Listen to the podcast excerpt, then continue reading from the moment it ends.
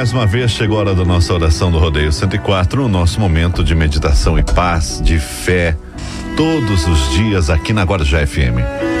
A nossa corrente de orações hoje, em nome de Valdemar de Brito, Rúbia Antonieta da Silva Santos, Maria Pequena dos Santos, pedidos de saúde e recuperação.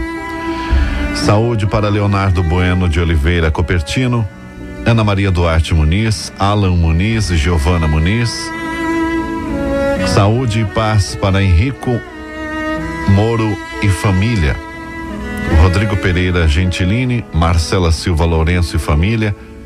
Gabriel Iate Solange Iate e família. Aminardo Ferreira Carlos. Antônio Ferreira Carlo. Maria de Lourdes Gaspar. Sérgio Franco, pedidos de saúde.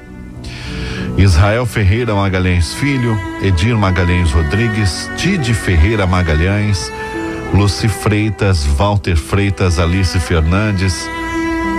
Saúde, paz para Valdeci de Oliveira, Margarida Fernandes, Celso Gagliardi, Maria Aparecida Fernandes e família e também pelas almas de Everaldo Rosa Salvador, Anita Teixeira Gonçalves, Maria Maranduba Costa, Sidney Alves de Souza, Jurema Cristina Oliveira Rosas, Sônia Aparecida de Oliveira.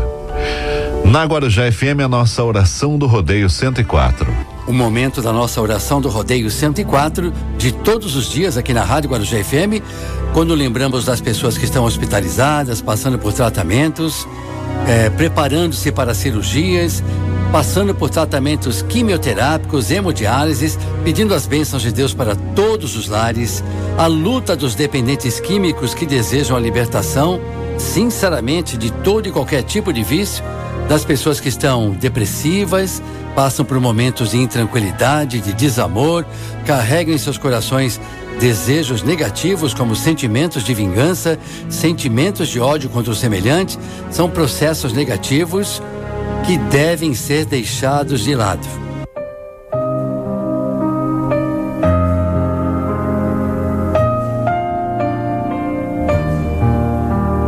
Olhe-se sempre com saúde, amigo. Você veio a ficar doente. O seu corpo não lhe obedece mais e a dor o visita. Não pense, porém, em decadência.